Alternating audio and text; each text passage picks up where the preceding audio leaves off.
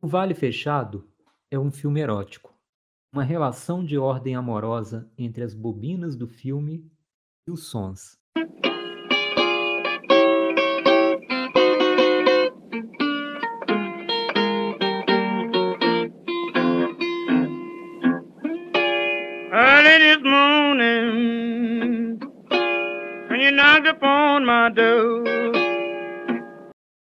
Olá, queridos ouvintes do podcast Tempo Redescoberto.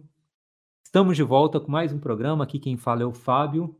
Hoje, Inventário das Sombras, no qual conversaremos sobre o filme O Vale Fechado, do cineasta francês Jean-Claude Rousseau.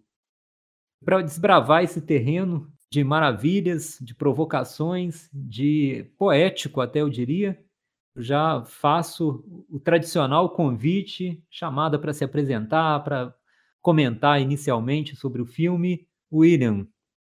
Bom dia, boa tarde, boa noite, caro ouvinte do podcast. Olá, Fábio. Pois bem, né? Estamos aqui para falar dessa belíssima obra do Jean-Claude Rousseau. Aliás, né, assim, a gente quando discutiu essa pauta, a gente ficou até em dúvida se falaria sobre o Vale Fechado ou sobre a própria obra do Rousseau porque a gente encara que é um cineasta que está realmente nas sombras, né? Ele não está tão em evidência. Mas para a gente começar a conversar, Fábio, algo que me salta aos olhos, ou melhor, algo que me despertou muita atenção quando eu vi o Vale Fechado a primeira vez, e eu entrei na obra do Rousseau pelo Vale Fechado, foi uma frase, ou uma ideia de, de vanguarda do Pasolini. O Pasolini falava, né, algo assim, eu não tenho a frase aqui, mas assim, eu lembro da ideia que a vanguarda ela estaria muito próxima do neorrealismo, tanto no seu culto pelo lado documental quanto no aspecto do verdadeiro, né? É, eu assistindo Vale Fechado, antes até de eu de cair em mim essa frase do, do Pasolini, eu comecei a fazer um, algumas associações do filme ou do cinema do Rousseau e realmente todo ele está como uma evolução direta, não vou nem falar evolução, uma decorrência direta desse neorrealismo. Porque vendo o Vale Fechado, você pode pensar em num cinema mais atual assim, do Júlio Bressani, do Jean-Marie Strub, do avant-garde ali da, dos Estados Unidos, Iona Mecas, essa galera, Michael Snow, é, tem muita coisa assim, mas eu fico especial pelo Bressani e pelo Strobe. É óbvio que eu estou é, fazendo uma aproximação aqui por esse aspecto tanto de documental quanto de realidade. E por que, que eu acho que eu assimilei o Vale Fechado, né, ou eu aproximei a essa escola de cinema do Bressani, do, do Strobe, ao neorrealismo, né? Tá, tem um lado documental, o um lado da realidade. Mas, assim, eu assistindo ao filme, o, o aspecto fílmico, o aspecto cinematográfico, os elementos, né, se compõem dentro da mise-en-scène ali, eu acho que tem muita semelhança, só que se em Bressani e em Strobe você tem um cinema de tradução, de revelação de mitos, né? no sentido mesmo mitos persona, você tem o Bressani como principal expoente, né? o cara vai em Brás Cubas, vai em São Jerônimo, vai em Antônio Vieira, Nietzsche, Cleópatra, é, enfim, são vários é, filmes de tradução, o Strobe com Antígona, Sicília, é, mas sempre um aspecto mesmo assim de, de leitura, de tradução de mundo. O Vale Fechado me soa muito como um cinema de lição de mundo. É, é, é muito professoral, eu acho. Tanto a composição com, quanto essa situação que ele chamou no texto que você leu no início do nosso programa aqui, né? Essa relação erótica das bobinas. Mas não é professoral só no campo da montagem, do aspecto do enquadramento, da espera da luz. Não é, não é assim, isso tudo tem, tem. Mas assim, eu acho professoral também naquilo que ele quer passar de ensinamento. É, é, é existe aquela como se fosse uma aula, né? Que, que, se aproximasse de um concerto, né? E esse é um belo concerto, assim. É uma aula de geografia, é uma aula de física, é uma aula de, de, de luz, é uma aula de cinema, mas é muito didático, assim, eu, eu acho um cinema didático, por incrível que pareça, eu acho Vale Fechado um filme didático, Fábio. Então, para começar é, e devolver para você essa provocação, né, desse início do, do filme, né, a gente sabe que o filme foi feito em câmera Super 8, depois ele selecionou para 16 milímetros, né, para ter essa exposição, mas ele ficava filmando, né, é, os dois minutos e meio da bobina de Super 8 até ela acabar. E depois juntava os pedacinhos para nessa relação erótica de bobina começar a fazer algum conceito. E daí eu tive uma ideia assim, que eu acho que é bem provocativa, né? É, é, lembrando do Bressani, do início de carreira, mesmo alguns filmes do Strobe, assim, aonde a câmera tem esse aspecto documental, mas existe um pouquinho assim uma, uma um deslizar de plano sequência. Aqui no Rousseau, o plano sequência é fixo. Essa é a provocação. Porque a bobina se esgota em dois minutos e meio, então você tem um plano sequência fixo. E aí, Fábio, eu já devolvo para você. A gente tem que saber e sempre lembrar que para um artista o tempo dura. O tempo tem sentido de duração. E aí, quando ele coloca essa bobina em dois minutos e meio sendo filmada, à espera desse fecho de luz, né? esse rigor de enquadramento, a composição dos elementos no cenário, quando ele começa a fazer isso, ele faz com que esse tempo se estenda ao máximo da sua duração. Por quê? Alguns já, já disseram no passado, assim, recente, sobre o Vale Fechado, que é um filme que, que trabalha a memória, né? Então a gente vai ter Henri Bergson, matéria e memória. Mas para mim não é um filme que olha as coisas como algo findo, não. Eu acho que é um filme que observa as coisas numa angústia de futuro. Fica para mim que o Vale Fechado é um filme de angústia de futuro. É, reverberando as suas ideias, né, vamos dizer assim, inicialmente, mas aproveitando nessa reverberação para situar um pouco o nosso ouvinte no, no filme, é, primeiro eu vou só dar um dado, assim, é um filme de 2000, então já se vão aí quase 21 anos do filme. Como é um filme, parece até, ele parece perene, né? O filme parece perene na sua forma de pensar o cinema, na, na... eu não vou nem dizer que é um, que talvez seja provocação a melhor palavra para descrever o filme, né? Mas é, eu, eu, concordo contigo, sim, né, dessa questão didática é, e talvez em todo didatismo haja uma provocação, né? Porque há uma intenção ali professoral naquilo e o aprendizado está ligado à provocação, né? Uma provocação de reflexão, etc. Mas eu, eu diria que é um filme, para mim, é um, é um filme muito poético. E é engraçado, você comentou nessa né, questão é, do didatismo, ele até coloca o filme como uma lição de geografia. São várias lições né, no sentido de cada lição é uma parte do filme, eu fiquei pensando muito sobre por que, que é uma lição de geografia. Claro, né, a questão natural se sobressai no filme, é um filme basicamente com planos fixos, né, de paisagens, né, de lugares assim, de é, ambientes naturais, é, com raras presenças humanas. Depois eu quero comentar também sobre isso, mas agora não é, não é o momento, pelo menos assim, da minha fala, né, que eu quero destacar esse ponto. Mas eu fiquei pensando muito na questão da geografia, né? E a geografia, literalmente, significa essa escrita é, da terra, né? Ou escrita na terra. Aí eu estou distorcendo um pouco, estou distorcendo não, estou expandindo um pouco a semântica aqui, né, do, dos dois vocábulos, grafia e gel, para tentar entender um pouco, né, dessa proposta do filme, né? Porque para mim é exatamente isso que ele tenta captar de alguma maneira, né? Essa escrita na natureza, essa escrita no espaço. Talvez a gente possa até entender esse gel aqui como espaço, né? Essa escrita no espaço. É uma escrita, claro que não é humana, mas é sempre uma tentativa de captar vestígios através do movimento. Eu vejo o filme muito como essa questão do movimento é muito importante, né? Acaba sendo para mim até uma poética do movimento. E é interessante, né, como ele transfere o movimento da câmera para o espaço sendo eh, filmado, né? É, normalmente a gente vê a câmera se movimentar, né? E aqui não, a câmera fica estática, né? Como se fosse até uma pintura, mas só nesse aspecto, né? Porque o movimento está sempre nas imagens, a paciência e, e até esse, você falou, né, dos dois minutos e meio da bobina, é, é até um artifício interessante porque é preciso paciência para captar esse, esse movimento, né? É um movimento que não é ação, é um movimento que é duração. E nessa dialética entre espaço e duração é que o movimento é captado de uma forma extremamente poética, né? Extremamente poética para mim. Por isso até eu falei que em poética do movimento ou da duração, né? Talvez a gente possa pensar dessa forma. E aqui está um ponto que é chave para mim no filme e até é, diz muito a respeito da experiência que eu tenho com relação a esse filme, né?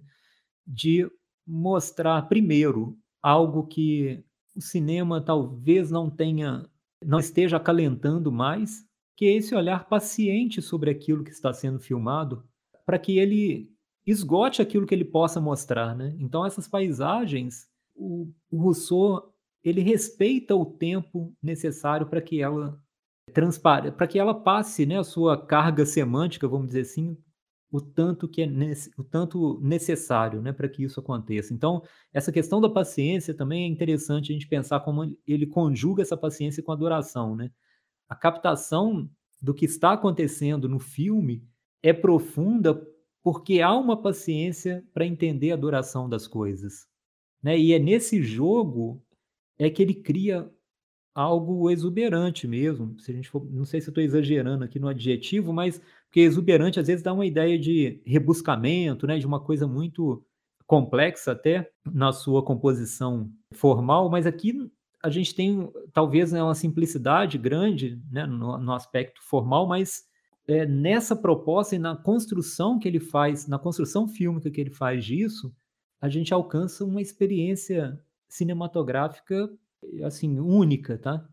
Por isso que às vezes não é tão fácil, não é um filme fácil assim no sentido de não exigir tanto comprometimento. Acho que você tem que estar comprometido com o filme, tem que respeitar o tempo do filme e a proposta. E para mim fica muito isso ele. Então, de início eu queria só fazer essa reflexão mesmo sobre o porquê de ser uma lição de geografia, né? E aqui para mim fica muito da minha experiência com o filme.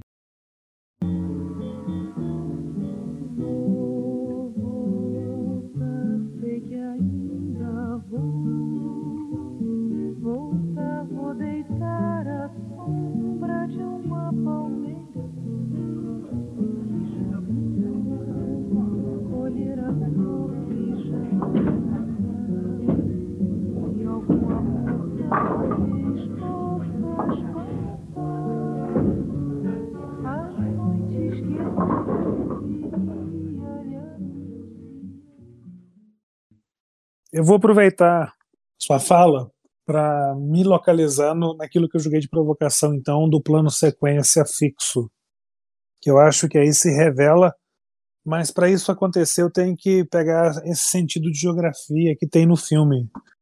Você disse muito bem, né, na, na parte etimológica da palavra, né, é, geografia, né, ou seja, escrita com a terra, né, com, com espaço, né, eu, eu, eu acho que ele faz uma geografia, mas aí a, o gel dele seria matéria. Então é uma escrita através da matéria.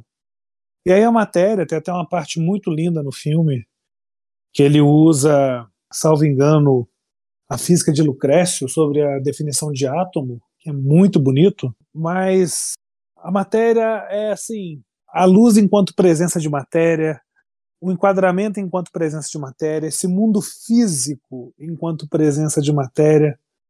E aí a escrita dá numa bobina de dois minutos e meio, que também é matéria, né? Por uma câmera Super 8, que também é matéria. O filme começou a ser feito no, em meados de 80, acabou de ser filmado em meados de 90, né? Ele foi telecinado em 98 e parece que caiu no circuito comercial em 2000, como você mesmo disse. Mas tudo isso é questão assim de escrita de matéria, né? Então, aí eu acho que é outra lição professoral do filme, né? Como escrever com a matéria fílmica, como escrever com o solo cinematográfico. Fica dada a lição e aí você falou algo que já me faz revelar a minha ideia de plano sequência fixo, né? porque a câmera ela ela está imóvel, mas as coisas se movem, né?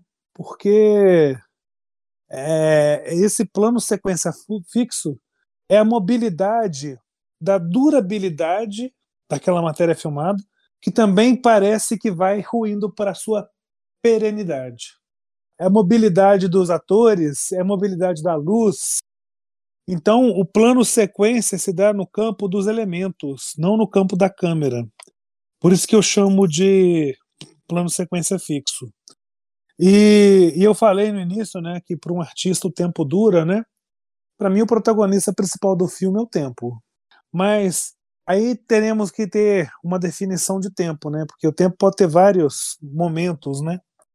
Aqui é o tempo Cronos. Não seria o tempo Kairos, não, que é esse tempo de graça, de plenitude, de dom bensiânico, não. É, é o tempo Cronos, né? De, de passagem de tempo, de escoamento de tempo. Então você tem toda essa permanência e fugacidade do tempo. É bem da verdade, né? Eu acho que a grande provocação sábia do filme, né? É, é algo como se dissesse assim para a gente, sabe? Se soubéssemos, né? Se nós seres humanos soubéssemos o que é um tempo, eu acho que a gente saberia tudo. Esse tempo estendido ao máximo da duração da bobina, essa paciência, né? Esse plano fixo, de enquadramento muito rigoroso, de composição de cenário muito detalhado, né? Essa paciência, né? Por olhar, né? Para olhar realmente assim, mirar e olhar, né? Você mira e olha. Aí você começa a realmente ver, né? E aí eu falei no início sobre a Riberson, né? Matéria e memória, né? Então aqui é a matéria, né? Mas é uma memória de angústia de futuro mas uma angústia de futuro porque sabe que as coisas vão para sua fugacidade, para sua perenidade, como você mesmo disse. Essa angústia de futuro, ela tá meio que repousada numa embriaguez material muito grande do filme. É muito louco eu falar essas ideias soltas assim, fica parecendo que eu tô viajadão, né? Não, tô normal, tô careta. Mas assim, eu, lembro de uma frase que eu vi, eu acho que no Estuário Cinema do Godard, também me faz pensar no Vale Fechado. Né? Parece que no Suado Cinema tem uma frase que fala assim: a imagem virá no tempo da ressurreição. Mas o cinema sempre ressuscita, né? Porque depois que você faz o filme e as bobinas né, de dois minutos e meio são compostas aí em várias sequências para dar um filme de mais de duas horas, que é o caso de hoje, e aí você tem um filme com um encadeamento de ideias, a partir do momento que você faz esse encadeamento de ideias, né, de bobinas filmadas, você tem um filme, o filme é exibido, ele acaba. Mas depois, né, numa ideia ainda de bobina, vamos falar assim, de projeção, de projetor, né, a bobina era rebobinada e se voltava à ressurreição, né, tudo voltava ao momento zero. Por isso que eu chamo de angústia de futuro, porque é, as coisas tendem para um fim, mas é um fim que volta sempre para o início. Eu não sei se eu me fiz claro a gente está aqui realmente tentando definir o que é o vale fechado, né, nesses elementos, né? E esse aspecto professoral do Rousseau, assim, que está presente, essa paciência zen budista, né, de, de, aguardar o momento, o instante.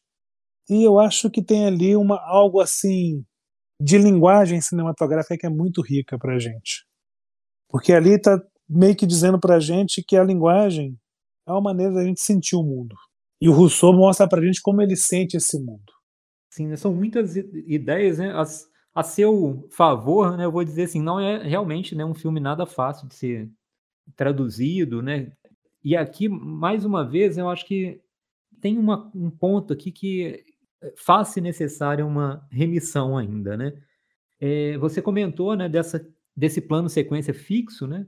E, e, e, eu tinha falado né, da questão da paciência também, como ele exercita essa paciência ao deixar a imagem contar, até mesmo contar a história, né, essa escrita do espaço, né, conte uma história para gente, ainda que seja uma história do passado ou uma, um anseio pelo futuro, né, seja lá o, o que isso for, né, é, é, interessante a gente pensar agora que uma das paixões né, do Jean-Claude Rousseau é o pintor Vermeer, né, que já foi inclusive tema de um dos nossos programas passados.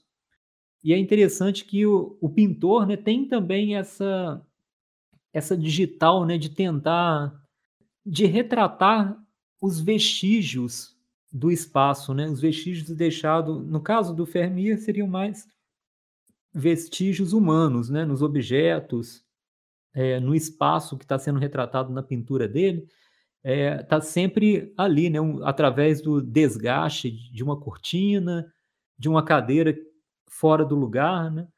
De um objeto deixado à mesa, mas aqui esse registro, né, quase que um registro de uma ausência. E aí é um pouco diferente do Fermir, né? Claro que a ausência está lá, né, no Fermir também, mas a preocupação do Fermir é o espaço em si, né? Agora o, o Rousseau acho que ele se coloca uma tarefa que é extremamente difícil, né? Como a gente registra o ausente no cinema? É, esse é um, essa é uma questão realmente importante para esse filme, né, me parece, né?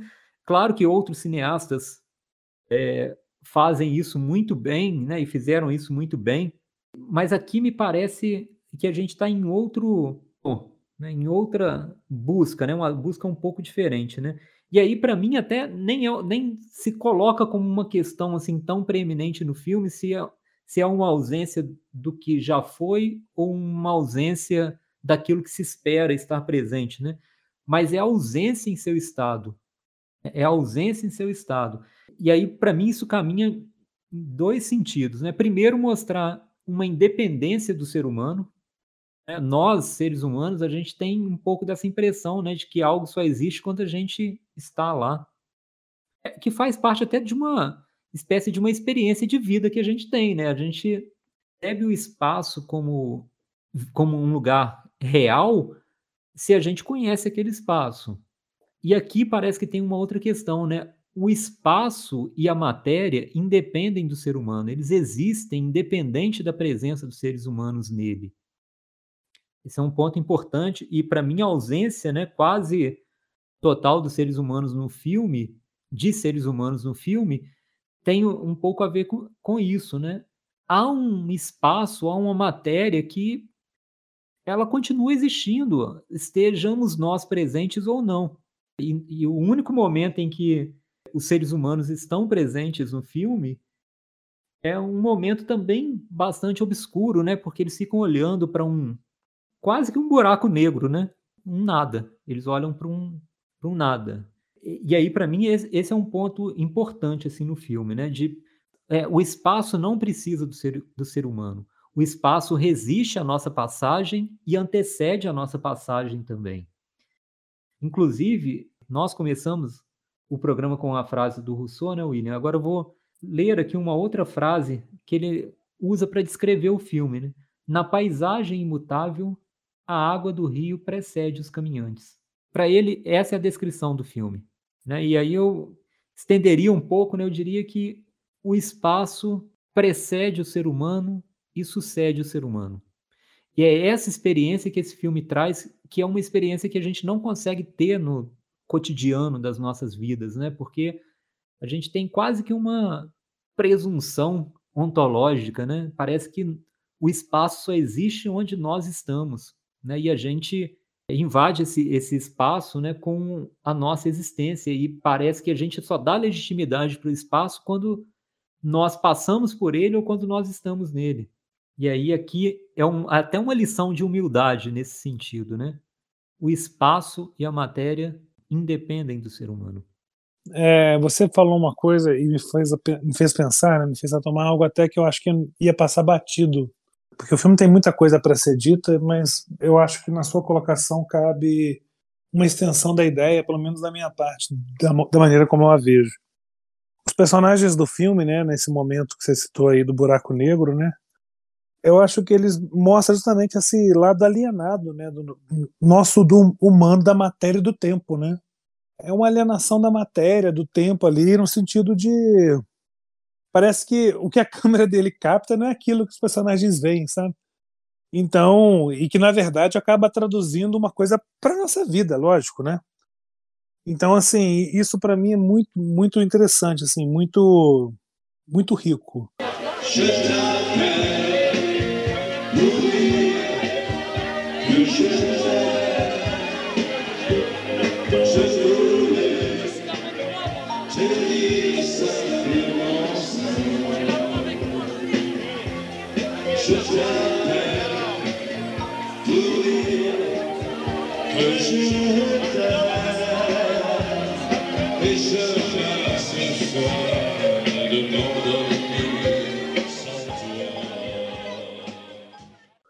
Mas vamos lá, vou, vou fazer algumas colocações aqui.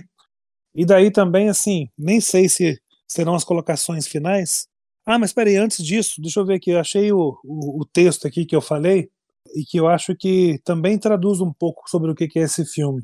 Está dentro do filme e eu acho que ele é uma chave para se enxergar o cinema do Rousseau. Que para mim isso aqui está baseado na teoria de física do Lucrécio dos átomos, né? Vamos lá, vou ler aqui. Ó, o movimento dos átomos é eterno. Jogados no vazio, quer pelo seu próprio peso ou pelo impacto de outros átomos, eles erram, até que a sorte os aproxime. Alguns deles conseguem unir-se, e aí eles formam corpos mais sólidos. Outros mais móveis estão separados por uma distância maior, e eles formam os corpos menos densos, ar e luz. Por que eu quis falar essa parte aqui, que para mim eu acho que resume. E aí eu acho que realmente eu vou entrando na parte final das minhas ideias do Vale Fechado, assim, ou daquilo que eu quero me ater ao filme, né? Tudo que a gente está falando aqui agora.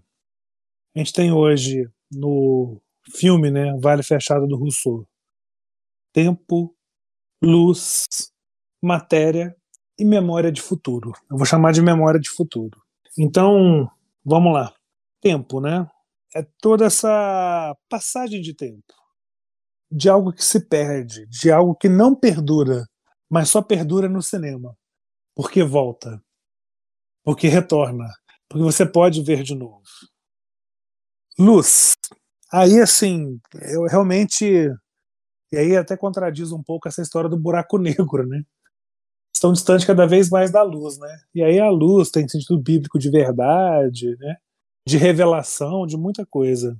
Mas é, é interessante assim como que nessa paciência, nesses enquadramentos, né? O, o granulado da película, né? Em cada um desse granulado de película tem uma marca de luz ali. E em cada marca de luz dessa película também você vai encontrar ali, vai, vai encontrar ali a vida em sua duração temporal. Então isso é muito, muito interessante. E aí vamos falar de matéria e memória, né? Matéria e memória a gente tem que falar na parte da montagem, que eu acho que é aí que se faz a, o fechamento da ideia, né? Porque se você for pegar assim, essas bobinas isoladas, dois minutos e meio, né? Sem, a, sem, o, sem o corte, sem interrupção, né? Sem a combinação dos planos, né? a imagem vai ter uma representação muito diferente de que quando ela começa a ser unida e colada uma a uma.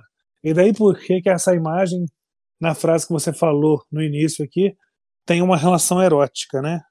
Porque ela não está na imagem separadamente, mas ela está no, no entreato, no, no, ou no hiato ali da relação erótica entre uma e outra. E aí se faz como tempo e matéria, né? é algo assim que realmente, eu, eu volto a dizer assim, me espanta no cinema do Rousseau, e aí eu fecho as minhas ideias, Fábio, como que esse tempo Cronos vai dar um esvaziamento de matéria para chegar uma luz, sabe? Uma luz que acena para gente, assim, espectador, e chama a gente também, né? Como se ela estivesse tentando revelar os segredos que estão ali mas também tivesse querendo compreender os nossos segredos. Então isso é muito forte. Algo que perdura e desaparece, mas que no voltar do rebobinar da, do filme e da revisão do filme se perdura. E aí volto de novo àquela frase, né? o cinema é a única arte, a única expressão artística no qual a memória se faz escrava, porque ele se projeta. Ele vai até você. E ele te toma de assalto e te leva para um mundo. Já falou aqui, né? É, em, em, Anatomia da Crítica sobre essa história da, da fascinação, né? Então, fascinar num mundo de deleite estético é muito fácil.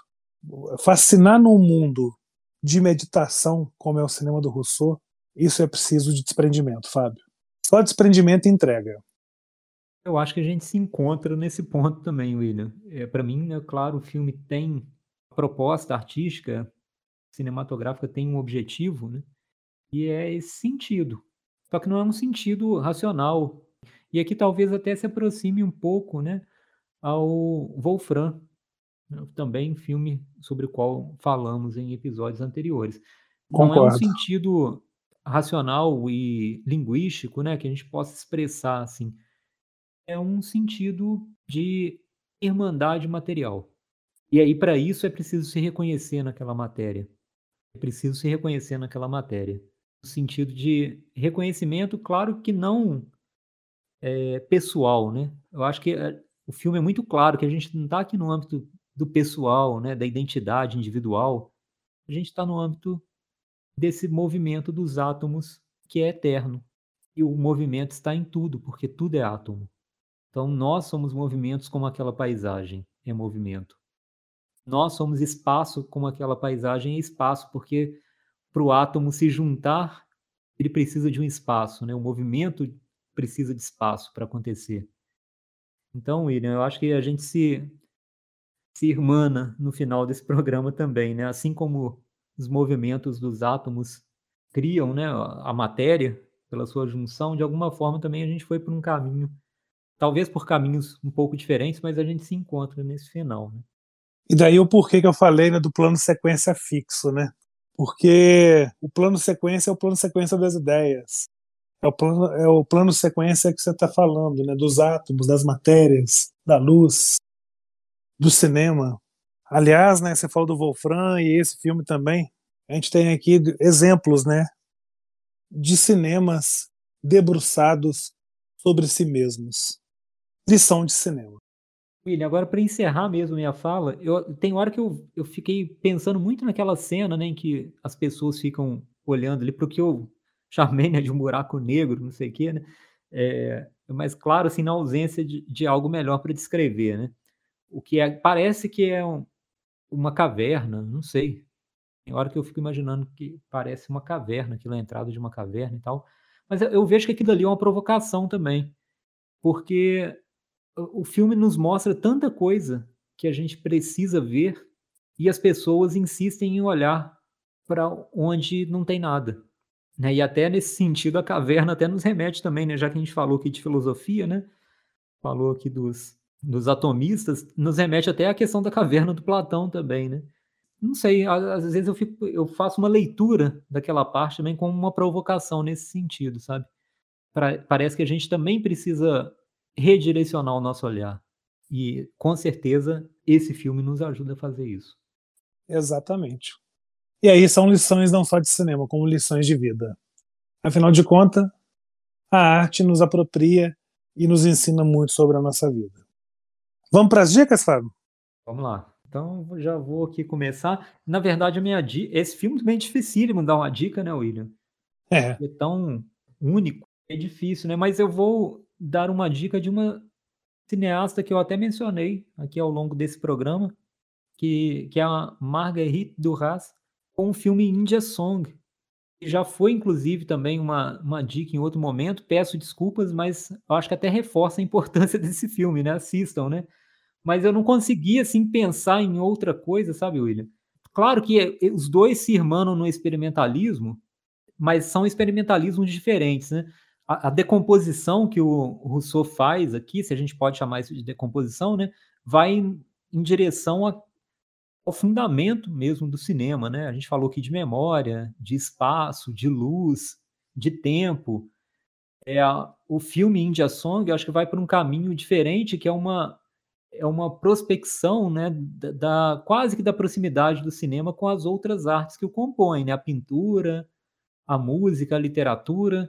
Então eles olham para o cinema e, e, o decompõem, né, encontrando elementos diferentes nessa decomposição, né, mas de alguma forma a paciência requerida pelos dois filmes, no bom sentido, né, e a paciência dos dois cineastas também eu acho que se aproximam. É, e essa questão da contemplação. Um, né, tem muita questão do corpo, né, no filme da, do Haas tem muita questão do corpo humano, né, como é uma questão da contemplação. Aqui já não né, é uma questão mais natural, mas a contemplação está ali, né? Esse aprendizado que vem pelo saber olhar. Né? Contemplar é isso, né? saber olhar com paciência, com profundidade e com respeito àquilo que está sendo olhado. Então eu deixo como minha dica aí India Song. Esse filme, claro que eu não preciso nem de falar quanto que eu gosto desse filme, né? Já é a segunda vez que eu falo dele aqui. É, não vai ter terceira, porque a gente vai ter que colocar ele logo, logo numa pauta. Espero. É, porque eu também amo esse filme e realmente ele está se fazendo presente nos nossos debates aqui, porque ele está sendo pedido para ser falado, né? Então, muito em breve, caro ouvinte, Tia Song, em algum dos nossos programas, pode ter certeza, porque ele cabe em vários. a minha dica, Fábio, então eu vou falar daquilo que eu falei no início, né? Eu comecei com uma, uma, uma viagem, uma ideia do Pasolini sobre a vanguarda se aproximar do neorrealismo, né? E eu falei do Bressani e do Strobe e do Michael Snow. Então, é óbvio que a gente vai indicar o nosso ouvinte conhecer cada vez mais o cinema do Jean-Claude Rousseau, mas vá também para as obras de Júlio Bressani, brasileiro, carioca, né? Tá aqui perto, tá aqui no Sudeste. Não vou nem falar perto da gente, porque a gente nem pode falar isso, mas assim, tá aqui no Sudeste, é brasileiro. Tem o, Jean-Marie Strupp também, minha Danielle Huillet, que faz um cinema muito próximo. Aliás, esse filme tem toda um, uma contribuição do Strobe e da Ruillet para o Rousseau, né? Acho que tem um, um empurrãozinho ali por trás ali, fala assim, vai filho, pode ir que é por aí mesmo, né? E o Michael Snow, que é um cinema também experimental, e aí eu tô pegando o Michael Snow para pegar a parte desse cinema experimental, né? É, mas eu acho que a principal dica, Fábio, é a gente tirar a cabeça do buraco escuro e começar a ver as coisas. A poética do espaço, eu diria. Gaston Bachelard. Fica como uma última dica. Bem, Fábio, me despeço de você. grande abraço.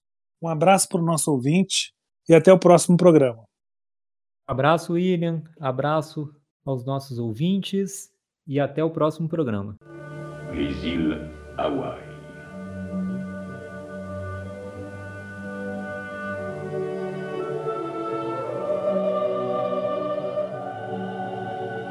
Chaîne montagneuse des Andes.